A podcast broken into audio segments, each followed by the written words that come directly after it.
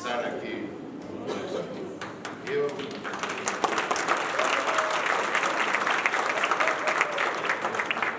Eu, eu orava pela comunidade da Zona Sul quando nem existia ainda.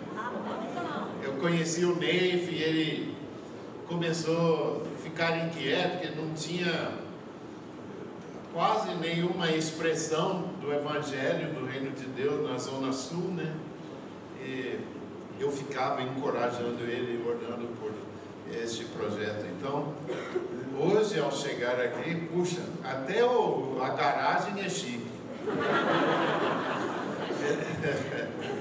Fiquei impressionado com o que o Senhor tem feito. Mas é melhor ir para a mensagem, né? Porque o tempo é curto. Paulo estava escrevendo para os crentes em Éfeso e em capítulo 1 ele fala sobre a oração que ele fazia a favor desses irmãos. A partir de versículo 15 está escrito assim: Por isso, de capítulo 1, versículo 15, por isso também eu tenho ouvido a fé que há entre vós no Senhor Jesus, o amor para com todos os santos. Não cesso de dar graças por vós, fazendo menção de vós nas minhas orações, para que o Deus de nosso Senhor Jesus Cristo, Pai da glória, vos conceda espírito de sabedoria e de revelação, no pleno conhecimento dele, iluminados os olhos do vosso coração, para saberdes qual é a esperança do seu chamamento, qual a riqueza da glória da tua herança nos santos, e qual a su, da sua herança nos santos, e qual a suprema grandeza do seu poder para com os que cremos. Interessante que quando Paulo foi orar pelos eh, crentes lá em Éfeso, ele orou por revelação e sabedoria, né, duas coisas que a gente não, não associa necessariamente. E aí ele fala como? Ele fala, eu peço que Deus possa abrir os olhos dos seus corações, para vocês saberem. E aí a lista coisas maravilhosas que devemos saber. Né? Mas vem quando Deus nos dá olhos para ver. Né? Em 2 Reis, capítulo 6, a partir de versículo 8, tem uma história lá sobre o rei da Síria. Síria estava numa posição dominante na região. Israel tinha sofrido uma derrota desastrosa, praticamente não tinha exército. E Síria estava numa fase de, de grande poder. Eles deviam poder descer para Israel, saquear, fazer o que, o que quisesse, né? Mas dava tudo errado. Eles iam para um lugar e havia uma emboscada, e em outro lugar não achava ninguém. Parecia que alguém estava informando Israel sobre os planos dos sírios antes dos planos se realizarem. Aí o, o rei da Síria, em, em, algumas das suas traduções, vai falar Aram, mas é mesmo país, é Síria ele chamou seus conselheiros e disse: Quem entre vós é, é, é um espião? Naquela parte do mundo, essa pergunta gera muita ansiedade, porque ele pode até matar todos só para não perder de matar o espião mesmo. Então, rapidinho eles falam: Não, rei, não, espera aí, não tem espião entre nós. Mas há um profeta em Israel. E tudo que o rei fala, Deus fala com esse profeta. E ele vai e fala com o rei de Israel, e, e aí o rei de Israel está preparado sempre para o que vamos fazer. O rei da Síria diz: Ah, tá bom. Qual o nome desse profeta? Eliseu. E onde ele se encontra? Tal cidade. Então, eu sei a solução. Aí o rei da, da, da Síria ele chamou um exército, mandou para lá, de madrugada cercaram a cidade onde estava o profeta. eles iam matar o profeta e assim tirar a vontade de Israel. Tão cedo de manhã, o jovem que ajudava o profeta levantou e foi lá fora. E ele viu esses exércitos cercando a cidade. Entrou rapidinho de volta dentro de casa e falou: Oh, meu senhor, falando com Eliseu, que é que faremos? Você lembra o que Eliseu falou com ele? Disse: Não preocupa, mais são aqueles que estão conosco do que aqueles que estão com eles. Ah, tudo bem, mas, mas o problema é que o jovem sabia contar. Eu imagino ele olhando pela janela. Aí ele olhava para dentro de casa. Um, dois.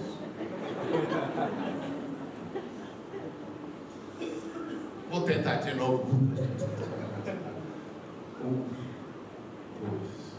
Ele deve ter pensado, que hora para o velho pegar Alzheimer. Esse profeta é doido. Ele não está percebendo as coisas. Aí o profeta viu a ansiedade do jovem e, e ele orou. Você lembra o que ele orou? Ele disse, ó oh, Senhor, tadinho. Não fala isso na Bíblia, mas eu imagino que eu quisesse sobre o profeta. Diz, dê a ele olhos para ver. E Deus respondeu à oração de Eliseu, e o jovem viu o quê? Ele viu carruagem de fogo cercando eles. Agora uma pergunta para os irmãos. As carruagens de fogo estavam lá antes do jovem ver? Nós vivemos num mundo agora que dizem pós-moderno, né? Basicamente o que quer dizer isso é que cada um inventa a sua própria realidade na cabeça, né? Tem 7 bilhões de realidades agora. Claro que não tem, mas é essa é a ideia. Então, vamos ser claros aqui: aquelas carruagens de fogo estavam lá, eh, o jovem vendo ou não, ele não, ele não criou as carruagens de fogo é, na imaginação dele. Não estavam lá porque o jovem estava vendo, estavam lá porque estavam lá. Espírito não é um negócio, não é uma projeção de imaginação humana. Há umas é, é, coisas espirituais são substantivas. Agora, não são materiais, então você não vai poder pesar, você não vai poder observar, você não vai poder fazer experiências em cima, mas são substantivas. Você lembra quando Jesus estava andando no, no, no talvez num mercado muito uh, agitado, muita gente, e ele disse: Quem tocou em mim? Os discípulos, ah, muita gente. Ele diz: Não, mas alguém tocou em mim porque eu senti poder, e às vezes é traduzido virtude. Eu senti poder e virtude sair de mim. Então, aquela realidade espiritual estava no local, dentro dele.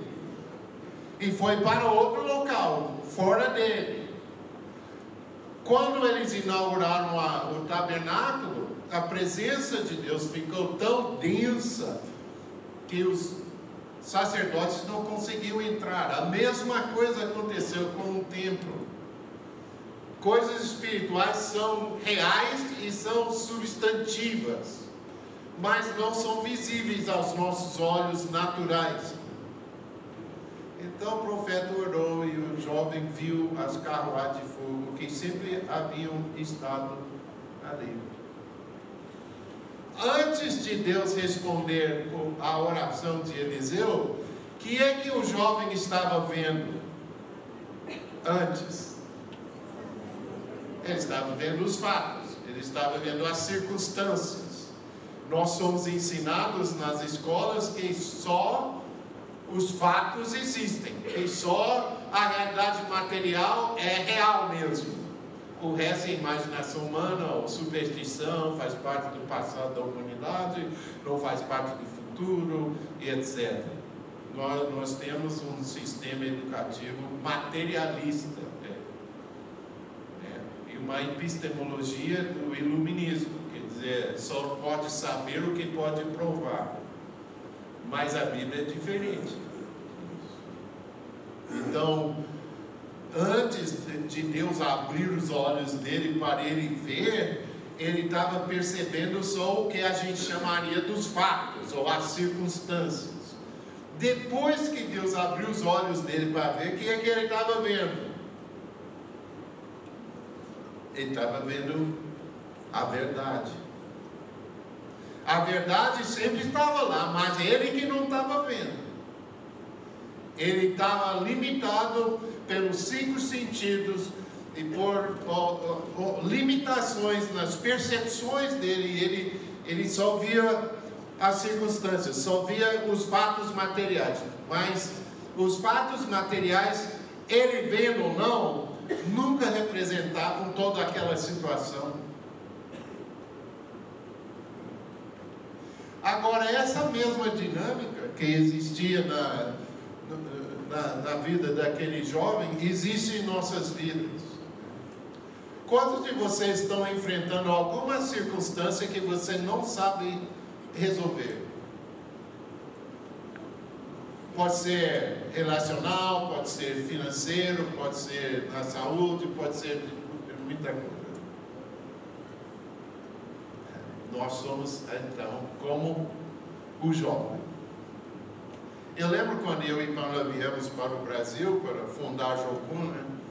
nós pegamos, o último avião que pegamos para chegar no Brasil foi lá na Colômbia. Passamos duas semanas na Colômbia com nossos líderes, aí Deus supriu nos últimos dez minutos que podia suprir, e a gente, é, a gente embarcou num voo da Avianca, 45 anos atrás, a Avianca, a Tati Avianca era um ato de fé, né? E nós viemos embora sobrevoando Amazonas, e sei voa e voa e voa e voa, e só selva lá embaixo. Parece uma mesa cheia de brócolis. E eu lá olhando pela janela, pensando sobre nossas circunstâncias, sobre, né? Eu, puxa vida, nós temos passar de ida só, não tem passar de volta eu só tenho seis dólares no bolso, não conhecemos ninguém lá no Brasil, só temos uma carta. Tudo que nós conhecemos nesse mundo está ficando para trás, mas muito para trás. A gente não fala português, eu cheguei aqui falando graças para as pessoas. E eu pensando sobre tudo isso, eu, eu sou meio, eu sou dolorosamente branco então, minhas emoções aparecem imediatamente. Semi-transparente. Então, ela estava lá lendo um livro e ela olhou para mim num certo momento e viu minha, minha ansiedade e disse: Por que você está preocupado? Eu disse: Como? Nós não temos dinheiro, eu tenho seis dólares, nós não temos visto, nós, nós não temos passado de volta. Se eles fizerem uma pergunta na imigração, vão nos meter de volta no avião, mandar de volta. E eu fui falando com ela. O que é que eu estava falando com ela? Os fatos. Fatos sem dinheiro. Fatos sem visto. Fatos sem passar de volta. Fatos. Circunstâncias. Aí ela me olhou como se eu fosse um louco na vida.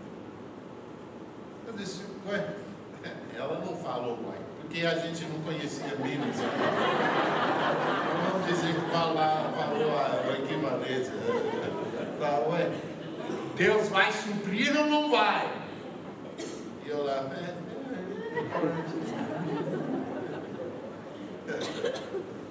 Então, é, eu estava falando os fatos com ela e ela respondeu com a verdade. Aí quando chegamos aqui, é, ah, não contar a história toda, mas uma das primeiras coisas que a gente fez foi ir para um retiro de missionários estrangeiros na Serra Negra, em São Paulo. Agora, a gente não tinha dinheiro para isso. nós descobrimos que o missionário que preparou para nós errou nos preços. E eu pensei que íamos ter 120 dólares por mês de despesa, era 540. E nós tínhamos só uma igreja que prometeu nos sustentar com 50, então todo o nosso sustento não dava nem dízimo de nossas despesas. Básicas, isso sem comprar um sabonete, nada. E aí nós descobrimos que Lauren Cunningham ia falar, Lauren Cunningham é o fundador da Jocum Internacional, né? ia falar no retiro de missionários na Serra Negra, em São Paulo. E eu orei e disse, Deus, eu sei que não podemos ir, porque não tem dinheiro. Então, lembrando Deus dos fatos. Quantos aqui já lembraram Deus? e não podemos ir, mas é, seria tão bom se fôssemos, né? No outro dia veio um missionário da missão Amém, né? Australiano. Ele mal nos conhecia, porque a gente tinha menos que uma semana no Brasil. Ele falou, olha, eu vendi meu Fusquinha. Quantos lembram que é um Fusquinha? Disse, eu vendi meu Fusquinha e, e Deus me disse para dar uma parte dos dízimos para vocês. Ele me deu um envelope. Eu esperei ele sair para eu abrir o envelope. E e era exatamente o que precisávamos para a conferência. Então entendi. Arrumamos uma carona com o pessoal da editora Betânia e fomos. Chegando lá, primeira coisa que fizemos foi nos registrar e pagar, né? Segunda coisa que aconteceu é que descobrimos que Loren não ia mais. Deu um problema na garganta, ele não podia falar por sete semanas. Mas já estávamos lá, já tinha pago até, né? Então resolvemos curtir a piscina e tal. Foi uma boa decisão. Eu acho que passaram uns 10 anos antes da gente ver outra piscina. Mas nós tivemos muitas conversas assim, a gente andando lá, ah, e, e, tem que saber, nós éramos por muito os mais jovens naquela conferência. Eu tinha 24 anos, Pamela tinha 21. Então a gente andando lá pela conferência, alguém apertava a nossa mão, missionário experiente que nós queríamos aprender deles e tal, né? Apertava nossa mão e, e, e falava: Ah, que bom ver ter jovens aqui. Quem são os seus pais? A gente fala: é, é nós temos pais, né? de fato, fomos achados debaixo de um repolho. Mas nossos pais estão no, no, nos Estados Unidos e nós estamos aqui como missionários mesmo. Ah, é? é, com quem? É, com Youth with a Mission? Nunca ouvi falar. É, é um segredo muito bem guardado. E quem vocês querem fazer aqui? Ah, nós queremos mobilizar e, e treinar jovens para participar na, no, no evangelismo mundial jovens brasileiros. É, é, o, é o tipo que tem por aqui. Sabe, você vai ter rapazes e moças? É, é, Fez, homem e mulher, né? E quanto é que vai pagar? Não, acho que não entendeu. Nós não, não queremos empregados. Nós queremos irmãos que possam ficar ombro a ombro conosco em igualdade e batalhar pela causa de Deus. Hum. E quem vai pagar as contas? Eu. É, é, Jesus. O que é que estava acontecendo ali?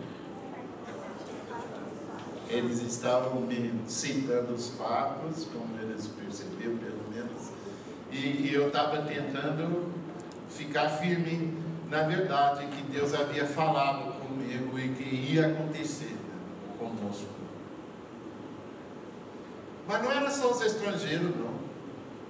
Passaram uns dois anos e estávamos morando numa propriedade em Contagem, onde é a base até hoje, mas não tinha luz. E uma um domingo à noite eu preguei na igreja presbiteriana lá em Contagem e depois veio um homem para mim, apertou minha mão e disse: Quanto é que você precisa para puxar a luz lá para o terreno?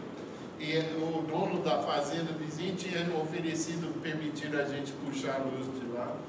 E eu sabia, tinha feito o orçamento. Eu falei tanto. Ele disse: Vai na minha casa quarta-feira, 18 horas, eu posso te ajudar com isso. Então, quarta-feira, 17 horas, eu já estava na esquina.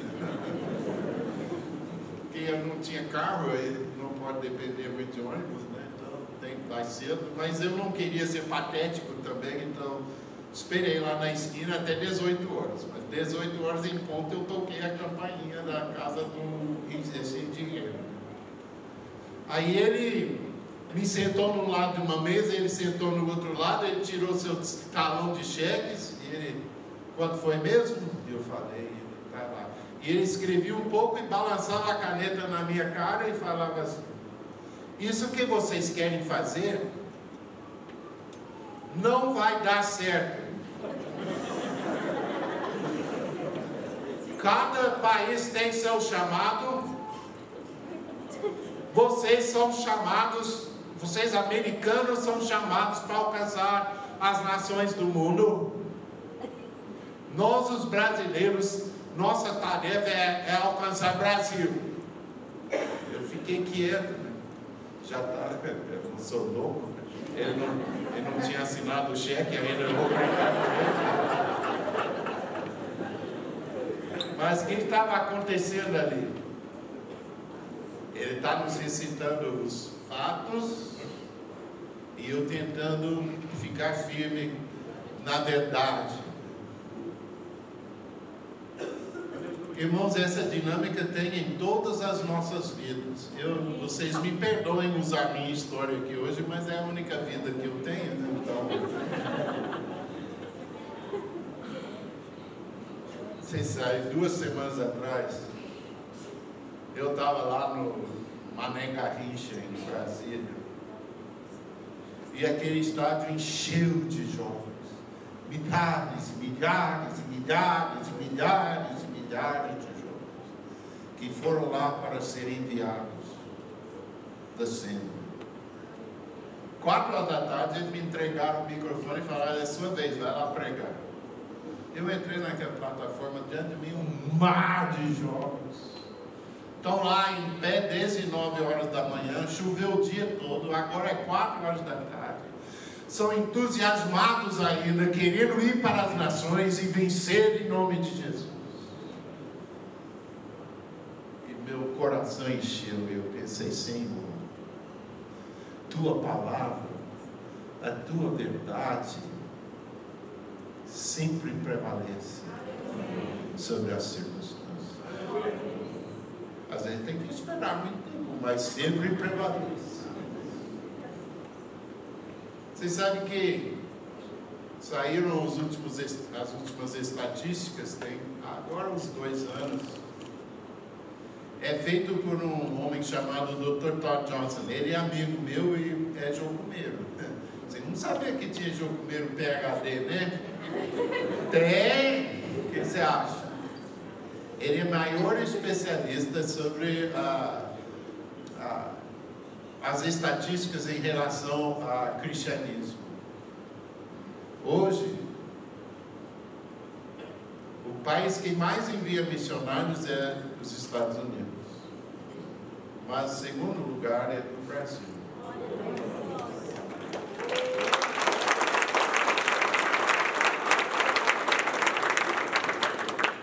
E olhando o que Deus está fazendo, eu não sei se o Brasil não vai assumir primeiro lugar. Não que seja uma competição, porque não é, mas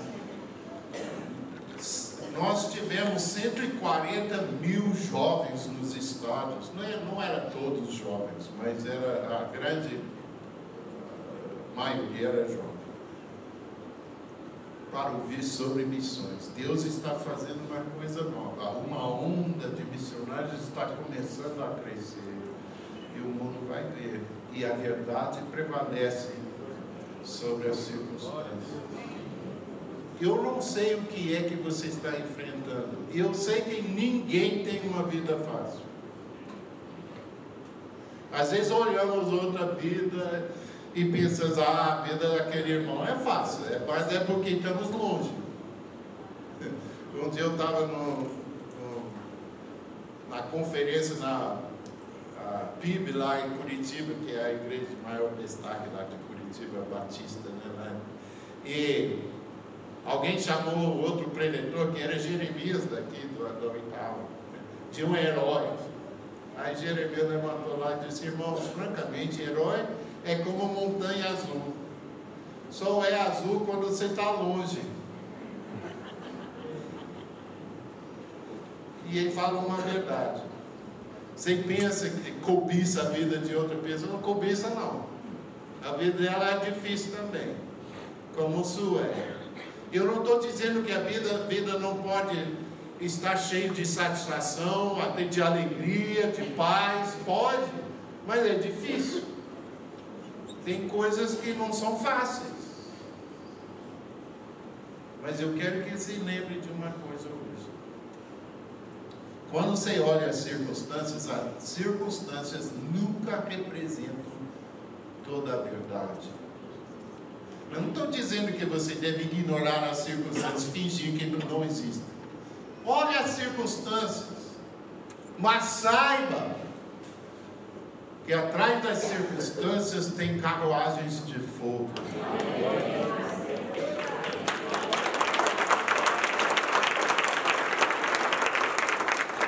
Paulo, quando ele quis falar sobre esse assunto, aqui em 2 Coríntios capítulo 4,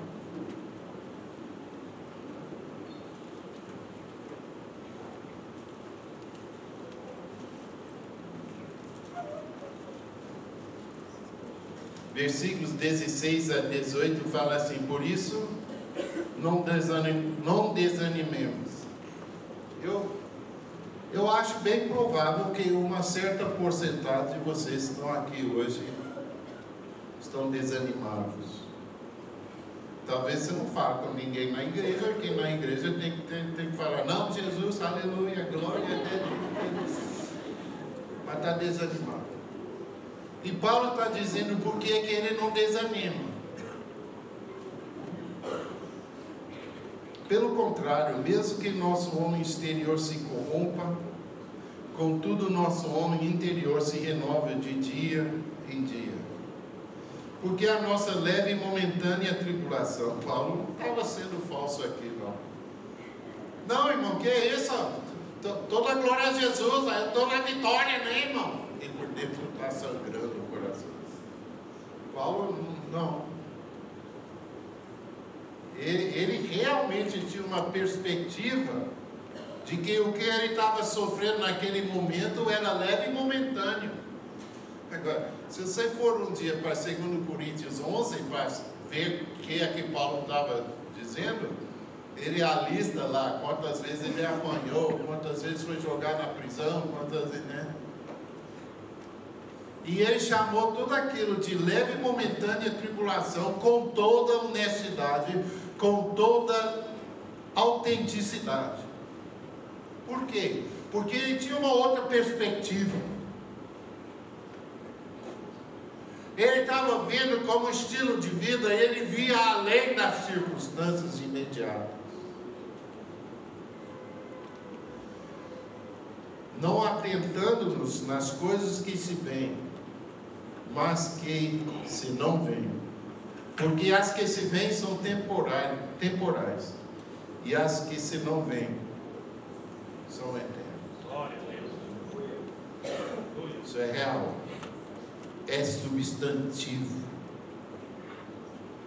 Não depende de você ver para existir, existe. Mas é muito melhor ver. Quantos diriam? A pois. Eu preciso ter olhos para ver. Eu preciso ver a verdade que supera, que transcende as circunstâncias da vida.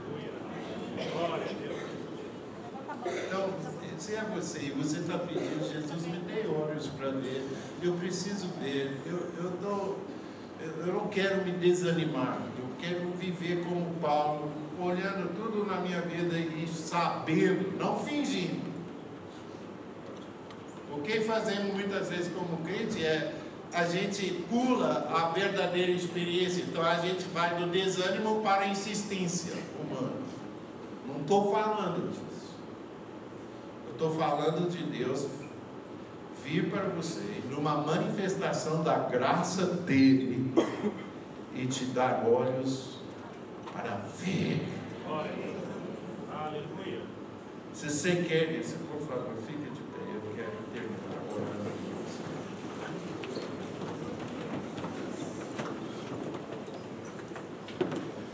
Senhor, a realidade deste mundo não é fácil.